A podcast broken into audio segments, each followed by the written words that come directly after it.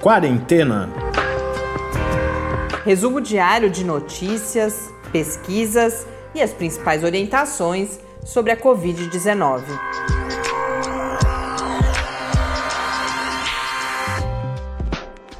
Quarentena, dia 187. Olá, bem-vindos ao nosso centésimo, octogésimo sétimo encontro nesta sexta-feira aqui no Quarentena. Eu sou Mariana Petson. E eu sou Tarso Fabrício. Hoje, por incrível que pareça, nos últimos dias nem falamos tanto de vacinas, mas hoje temos algumas notícias também. Não é, não, ainda não é exatamente uma boa notícia, porque o artigo não foi publicado, mas um anúncio de possíveis primeiros resultados uh, animadores com o uso de anticorpos monoclonais no tratamento da Covid-19 e a gente retoma um, um, assunto que fazia tempo que não trazíamos, que são os efeitos da doença e da, da infecção, uh, efeitos neurológicos, impactos cerebrais da Covid-19. Mas a gente começa pelos números no Brasil, até esse momento, registrados oficialmente, 4.455.386 casos de Covid-19, com 134.935 mortes, 829 novas mortes registradas nas últimas 24 horas. No mundo, são 29.737.453 casos, segundo a Organização Mundial da Saúde.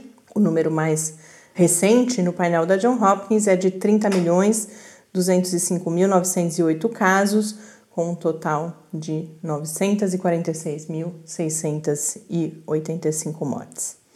Antes de ir para as uh, notícias mais científicas, só um, mais um registro triste da situação aqui no Brasil. Nós tivemos a, a posse do agora ministro efetivo da Saúde e já no momento da posse, com uma, uma fala respondendo à pergunta de um jornalista, dizendo que estão preparando, devem fornecer um kit Covid por meio da farmácia popular, no qual um, um, um dos, dos fármacos deve ser a cloroquina. Então, é, é realmente, além da, dessa, como eu tinha comentado antes, uma depois de três meses, quatro meses de ministro interino, aí se nomeia o mesmo ministro como agora é, ministro efetivo, e aí com um anúncio desse, fora outros horrores da cerimônia de posse, que não, nem vale a pena a gente mencionar aqui. Falando ainda então de, de fármacos, de vacinas, um, já faz alguns dias que aconteceu e eu não tinha tido a chance de trazer aqui, lembrando qual é o contexto, nós temos a, a Sputnik V, ou Sputnik 5, Sputnik 5, há controvérsias aí, eu vejo sendo chamada de formas distintas, em, em, em dependendo do, do, do, meio de comunicação, mas a, a vacina russa, que primeiro foi anunciado o registro, aí só depois nós tivemos as, a publicação dos resultados de fase 1, 2 na, no, no Lancet, né, que é, no, que é um periódico científico da área médica bastante importante. A fase 3 continua sendo realizada, mas com uma série de anúncios controversos, uma questão muito mais geopolítica do que de fato científica do, do estudo clínico. E agora, há alguns dias, nós tivemos a publicação de uma carta aberta ao Lancet, assinada por mais de 40 pesquisadores, dentre eles referências importantes né, de diferentes países nessa área, questionando os dados apresentados no artigo que trouxe os resultados de fase 1, 1, 2 uh, da vacina russa. O que eles apontam é que há alguns padrões repetidos nos números, né, nos resultados de titulação de anticorpos nas pessoas que receberam a vacina, que são resultados extremamente improváveis. E por quê? Alguns exemplos que, que são mencionados é que você tem exatamente o mesmo nível de anticorpos em dias, em pessoas diferentes, em dias diferentes pós-vacinação e também com recebimento de formulações distintas da vacina. Você tem também valores de células T, referentes às células T, que são outra parte da, da nossa resposta imune, também valores repetidos em pessoas diferentes. E aí o que eles dizem que é tudo bem, pode ser uma imensa coincidência, mas que é muito improvável. E o, a principal, eles chegam a mencionar uma possível manipulação dos dados, mas a principal mensagem ao Lancet é um, uma exigência, uma solicitação de que sejam publicados os dados brutos para que é, possa se ter mais segurança em relação a esses dados agregados, porque só para quem não conhece esse processo entender, você às vezes, como resultado de um estudo, tem tabelas e mais tabelas de dados que você sistematiza, compila, agrupa para caber naquela narrativa do artigo científico, não só na narrativa, mas no, no, espaço mesmo, né? Que, que esses artigos eles têm geralmente limitação de caracteres ou de páginas quando são em periódicos impressos. Então esses dados eles são reorganizados. E aí há uma solicitação, há uma pergunta, inclusive, ao Lancet se os revisores, os pareceristas tiveram acesso a esses dados brutos no momento da da aceitação do artigo e agora solicita-se esse acesso para que isso possa ser avaliado. Isso é interessante, nos, nos dá a oportunidade de comentar aqui um, um aspecto do, do, processo de produção do conhecimento científico e, de, e, da publicação, que é uma etapa importante uh, desse processo de produção. Hoje em dia, há muitas discussões, são movimentos distintos, então a gente ouve falar em movimento de acesso aberto, que é a publicação sem que você tenha que pagar para ter acesso à revista, mas no, no bojo dessa discussão toda vem essa questão da transparência dos dados, de que uh, crie-se uma cultura sempre de disponibilização dos dados brutos, tanto pensando na, justamente na verificação e na reprodutibilidade, inclusive, porque particularmente nas ciências biomédicas, essa é uma outra questão importante, é frequente e tem cada vez mais aparecido como um problema nessa área.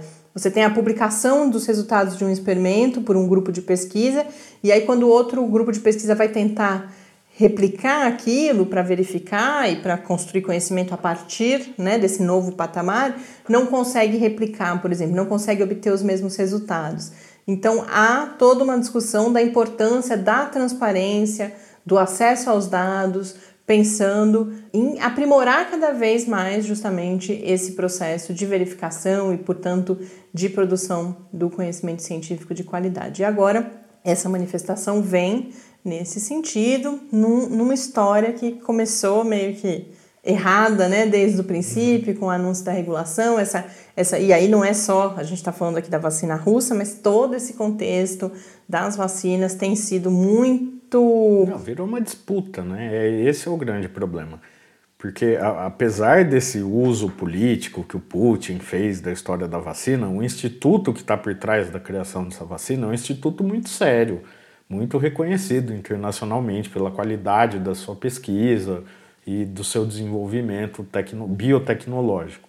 Então, é, é, assim, eu acho que seria muito improvável também esses pesquisadores que estão envolvidos na pesquisa dessa vacina, jogarem a carreira deles no lixo por causa de uma loucura, uma disputa geopolítica do Putin com os americanos, essa coisa que está se, essa nova Guerra Fria que está se pintando aí. E a gente tem que pensar também que muitos desses pesquisadores que podem estar tá contestando também têm lá os seus interesses e então tudo isso, essa disputa vem criando essa coisa que de colocar inclusive cientista contra cientista muito constantemente, né? O que é uma coisa problemática. Uma coisa é você é, questionar para tentar ir, ir adiante, é você questionar para construir um conhecimento muito maior, muito melhor, mais qualificado. Outra é você acabar usando essa coisa de questionar, essa lógica do, da crítica constante, simplesmente para desacreditar o outro em todas as possibilidades que você tiver de fazer isso. Né? Então acho que ainda é, é um pouco cedo para a gente saber o que está por trás disso. Agora, com certeza, a, a, os editores do, do, do, desses periódicos estão acostumados também a lidar com esse tipo de situação. É, mas lembrando né? que o, o Lancet, foi, também foi no Lancet que a gente teve uma outra polêmica já da pandemia, uhum. que foi aquele estudo da aquele grande estudo que da hidroxicloroquina que levou a que, que a conclusão é que o, o, o risco de problemas cardíacos era de morte, inclusive, era imenso e que depois se percebeu também um problema sério. Também foi a mesma história, né? A gente teve um grupo uhum. grande de cientistas questionando aqueles dados e depois, aí na, naquele caso, percebeu-se que havia um problema sério de uma parceria, no caso com uma empresa privada, que organizava, eram dados de prontuários médicos de pacientes, e aí sim ali constatou-se que aqueles dados não eram confiáveis, eram dados forjados. Então, além desse componente que o, que o Tarso traz, a gente tem esse momento muito particular da pandemia, tanto de um conhecimento sendo construído numa velocidade nunca antes vista e uma pressa de publicação, inclusive, para que os créditos, para ficar com os créditos, porque se você tem inclusive muitas pessoas pesquisando é, coisas semelhantes, né, aspectos semelhantes, no caso das vacinas, muita gente buscando se é a primeira vacina com comprovação de eficácia e também um, uma questão que é da ciência atualmente, que é essa cobrança pela produtividade. Então você fomenta essa guerra uhum. também, porque uh, a qualidade do trabalho dos cientistas, a sua carreira depende muitas vezes dessas uhum. métricas, e aí muitos têm visto, têm, têm entendido a Covid como uma oportunidade, e é mesmo, né? A gente tem visto aqui no Brasil grupos que não tinham muita visibilidade do seu trabalho, agora mostrando a importância da ciência brasileira, como que rapidamente conseguiram. Uh, a gente tem uh, amanhã, inclusive, uma entrevista com um, um pesquisador, um, um, doutorando, que vocês vão, vão ver como que a diversidade de, de, de questões que os pesquisadores brasileiros, por exemplo, têm podido responder, mas também, junto com isso, a gente tem toda essa questão dessa competição na ciência que já há bastante tempo ultrapassou qualquer nível saudável, né? Uhum. Então, todos, são muitos elementos, mas especificamente em relação a essa questão da vacina russa, só nos resta agora aguardar realmente essa resposta do, do Lancet. Uh, a gente espera que a abertura dos dados, isso sem dúvida nenhuma é importante para que a gente uhum. possa ter toda a segurança necessária quando chegar o momento da vacinação. É, então uma coisa que assim, o, o, cientista pode errar também. É isso que é uma questão importante e que esse contexto dessa guerra que se criou em volta deixa muito pior a situação e, e transforma num cavalo de batalha. Porque um, um erro, um simples erro, pode estar sendo apontado como uma fraude. Então você coloca toda a reputação desses pesquisadores em xeque Sendo que pode ter sido um erro, não, não precisa necessariamente ter sido algo é, feito com, com uma má intenção ali. Então vamos esperar para ver o que está acontecendo. E uma outra notícia sobre vacina, agora do Reino Unido, é que uh, foi anunciado o início do, de testes com versões inaláveis de duas vacinas sendo produzidas no Reino Unido, dentre elas a própria vacina de Oxford, que é nossa velha conhecida, além de uma, uma outra candidata do Imperial College. E por que, que há essa proposta de, de fabricação e de uso da versão inalável? Entende-se como a principal via de infecção é o trato respiratório, principalmente trato respiratório superior, né? Então, as vias aéreas aqui, o nariz, essa região toda há uma hipótese, quer-se testar a resposta imune nesses mesmos tecidos, que são os tecidos preferenciais de infecção pelo SARS-CoV-2, que é o vírus causador da Covid.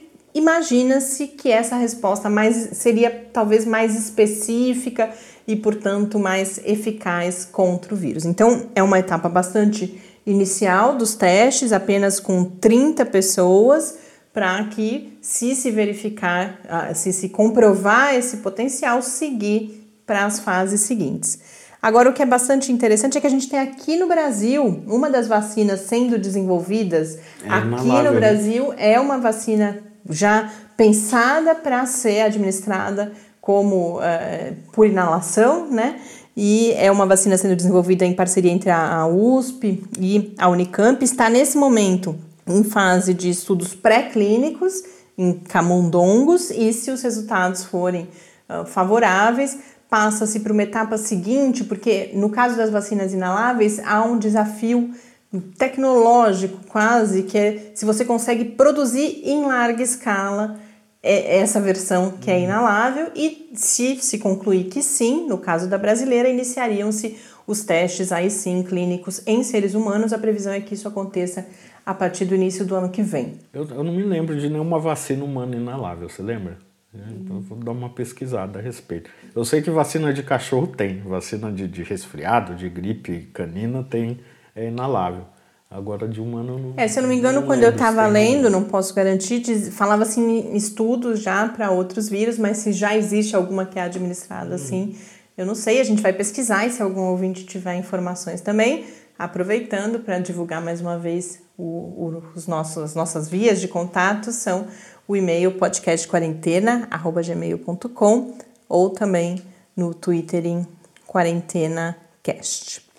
E aí, uma última notícia sobre os, os des, o desenvolvimento aí dessas diferentes pesquisas buscando essas medidas farmacológicas de enfrentamento à Covid-19, porque lembrando que até esse momento o que nós temos são as principais medidas são as chamadas não farmacológicas, que é o distanciamento, o uso das máscaras, e a gente tem o uso de, de fármacos apenas para tratamento dos sintomas. Nós ainda não temos nem vacinas, isso todo mundo sabe, nem medicamentos ainda com resultados muito. A gente tem. Uh, a dexametasona, que é um reposicionamento, o remdesivir com resultados muito modestos, né, que é um antiviral. Então busca-se ainda aquele fármaco que vai ser o nosso alento, que vai nos permitir tratar a COVID-19 e, portanto, reduzir uh, os impactos de agravamento da doença e, claro, o número de mortes. E aí nós tivemos essa semana, na quarta-feira, o anúncio por mais uma companhia farmacêutica, a Eli Lilly, de resultados supostamente positivos com o uso de anticorpos monoclonais. Essa é uma classe de medicamentos em relação aos quais há uma grande expectativa, falou-se muito, mas a gente ainda não tem os resultados dos estudos clínicos, e nesse caso também é importante dizer já de saída. Mais uma vez, o que nós tivemos foi um, um press release, foi um comunicado à imprensa que tem muito mais fins comerciais, porque a gente sabe que quando isso acontece, há, por exemplo, valorização das ações dessas companhias do que um valor científico. Para que haja um valor científico, aguarda-se ainda a publicação. Mas o que, que, se disse sobre isso? O que, que a Ellie Lilly falou? Nesse estudo clínico, que deve chegar até 800 pacientes, os resultados que eles anunciaram agora são referentes a 452 pacientes Desses, 302 receberam o tratamento com anticorpos e 1,7%, que nesse caso significa apenas 5 pessoas, foram hospitalizadas. Outras 150, então cerca da metade, recebeu é, placebo e aí 9 foram hospitalizadas, o que é 6%.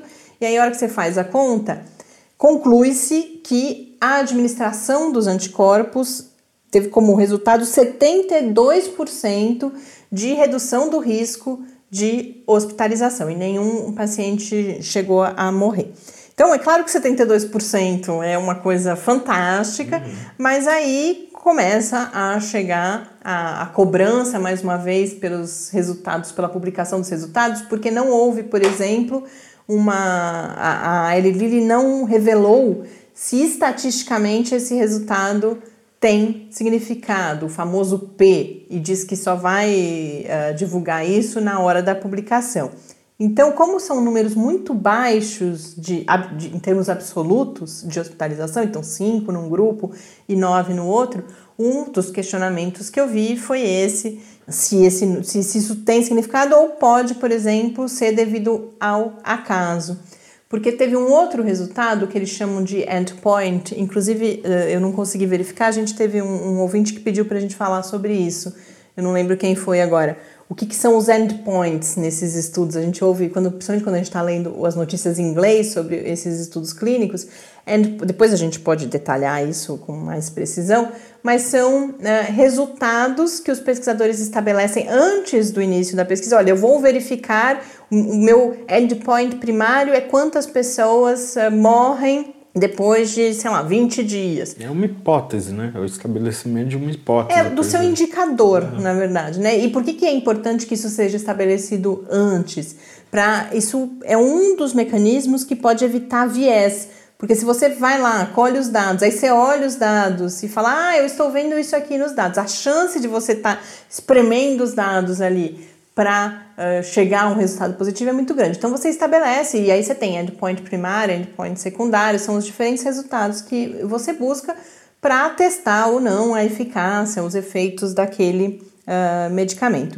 E aí, um da, desses endpoints foi a queda da carga viral no dia 11 de administração e eles testaram com três doses diferentes de anticorpos. A a menor, a média e a maior. E aí os resultados satisfatórios aconteceram na dose média. E por isso alguns pesquisadores falam em acaso, porque se espera que com o aumento da dose, no caso de um, de um resultado desse tipo de a redução, resposta a resposta melhor. deveria ser é, maior. Então, por que? Agora é preciso explicar por que, que na dose média o resultado foi melhor do que na dose mais alta. O que leva a crer que a gente pode ter um resultado que é fruto só do acaso e por isso a importância da estatística. São a, as, as ferramentas estatísticas que vão, é, quando a gente fala em resultado com significado estatístico, é isso. Aí você aplica uma série de métodos estatísticos que vão te mostrar se aqui com um determinado grau de confiança, nunca é 100%, se aquele uh, dado tem um significado ou se ele só pode ser atribuído ao acaso. E por que, que, que há tanto cuidado também? Porque, claro, já se fala em uso, em, auto, em busca de autorização para o uso emergencial, que é toda aquela controvérsia, a gente já viu com o plasma nos Estados Unidos, o plasma convalescente, há toda essa pressão para a liberação dos remédios antes que se tenham todos os resultados e por outro lado a comunidade científica em geral tentando segurar isso, falando não calma, a gente precisa de mais dados. Então a gente segue aguardando, é claro que torcendo para que esses resultados se confirmem, mas lembrando que anticorpos monoclonais, embora haja uma grande expectativa, ele, ele tem um problema, eles são muito difíceis de serem produzidos. É, eu acabei não recolocando no começo, anticorpos monoclonais são anticorpos, você detecta qual é o anticorpo na gente, né? Que tá. Uh, ou você tem também pesquisas, a gente falou aqui em lhamas, né? Você, tem, você pode ter uhum. isso com o uso de outros animais. Qual é aquele anticorpo que combate o SARS-CoV-2 e aí você sintetiza, você passa a produzi-los em laboratório, uma versão sintética, são cópias, né, daquele mesmo anticorpo, por isso que é monoclonal, inclusive.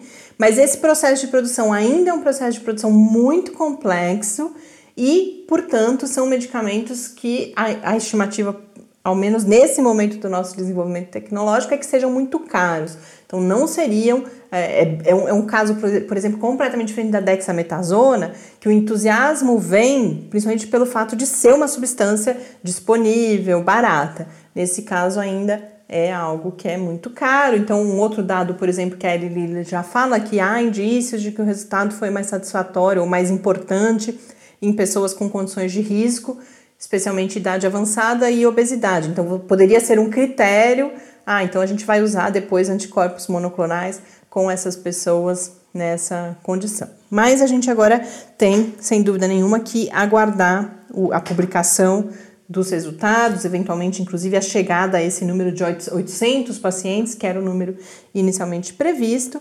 E lembrando que há várias outras companhias, vários outros grupos pesquisando os anticorpos monoclonais, cada vez mais a gente deve ter resultados sobre essas substâncias.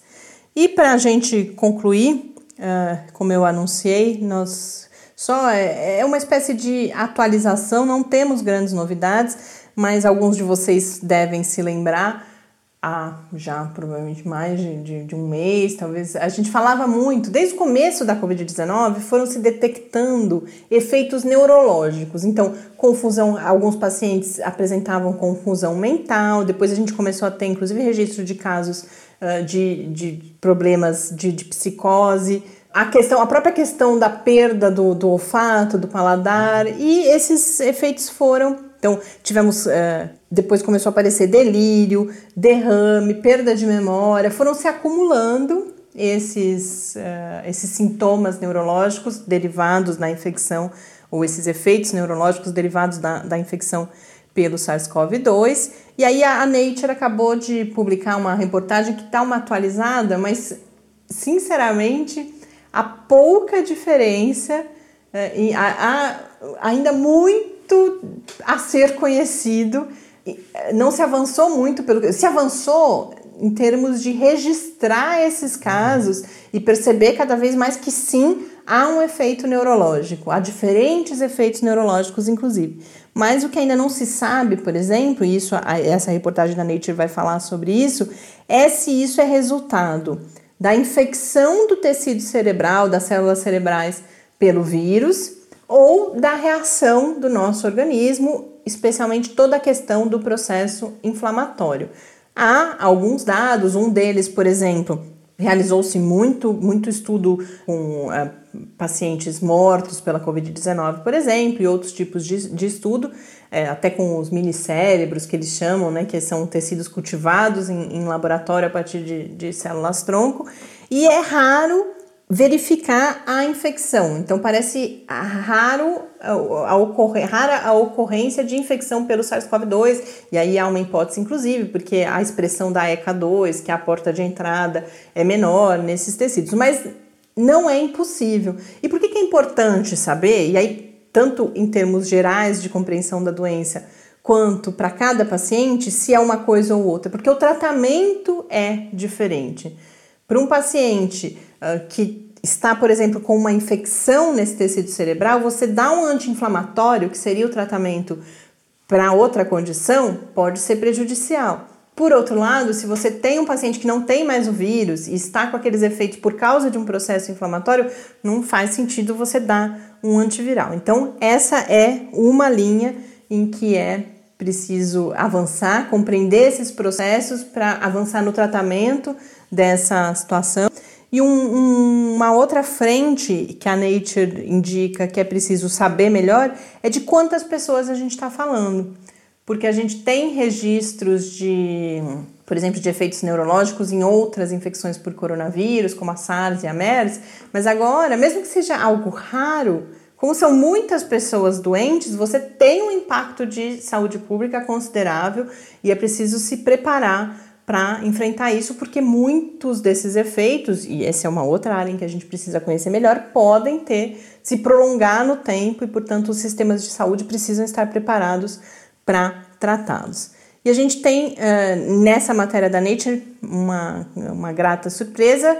É, uma das pessoas entrevistadas é uma pesquisadora brasileira da Universidade Federal do Rio de Janeiro. Então a gente tem um grupo aqui no Brasil com pesquisando toda essa questão e que a gente deve buscar contato na semana que vem para poder então falar um pouco mais com a gente. E aí, relacionado a isso, para fechar, a gente teve um primeiro registro, um estudo de caso publicado no The Lancet de um caso de Parkinson com possibilidade de ter sido desencadeado pela infecção pelo SARS-CoV-2. Um paciente de um homem de 45 anos de Israel teve uma manifestação não, não grave da Covid-19 e logo depois, nas primeiras três semanas, já começou a apresentar alguns sintomas, como sua caligrafia mudou, depois começou a ter dificuldade para falar, para escrever mensagem de texto no celular, aí depois aparece o tremor nas mãos, e aí é, esse artigo publicado no The Lancet vai descrever esse caso.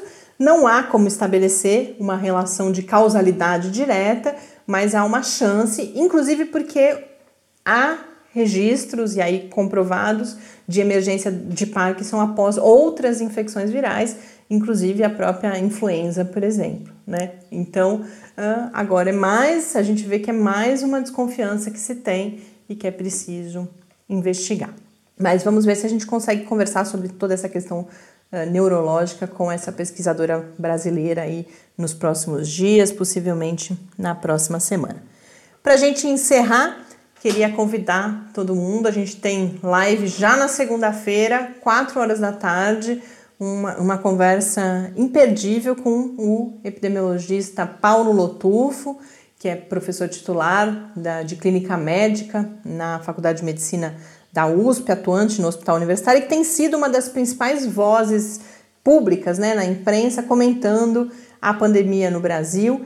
E aí, nesse momento em que a gente tem tantas dúvidas em relação aos números que são apresentados, que fala-se cada vez mais em desaceleração, mas ao mesmo tempo a gente tem esses, esse patamar elevado de mortes ainda, é uma oportunidade realmente da gente tentar compreender. Até a brincadeira que a gente fez no título da live foi: ah, a pandemia acabou? Pergunte ao epidemiologista. É uma chance, uma outra fonte, uma outra referência para a gente conversar sobre as nossas dúvidas. Então, segunda-feira, 4 horas da tarde, a gente tem encontro no Quarentena ao Vivo. Bom final de semana para vocês, bom descanso, mas a gente está de volta amanhã aqui no, no Quarentena com uma entrevista, inclusive, imperdível. Um abraço, até amanhã. Até a próxima. Quarentena é uma realização do Laboratório Aberto de Interatividade para Disseminação do Conhecimento Científico e Tecnológico da Universidade Federal de São Carlos, o LAB da UFSCar, do Centro de Desenvolvimento de Materiais Funcionais, CDMF, e do Centro de Inovação em Novas Energias, o CINE. Pauta, produção e apresentação: Mariana Pezzo e Tárcio Fabrício. Arte e design de Henrique Mateus. Desenvolvimento web, Eduardo Martins. Edição de áudio, Lucas Stefanuto. Apoio Fundação de Amparo à Pesquisa do Estado de São Paulo.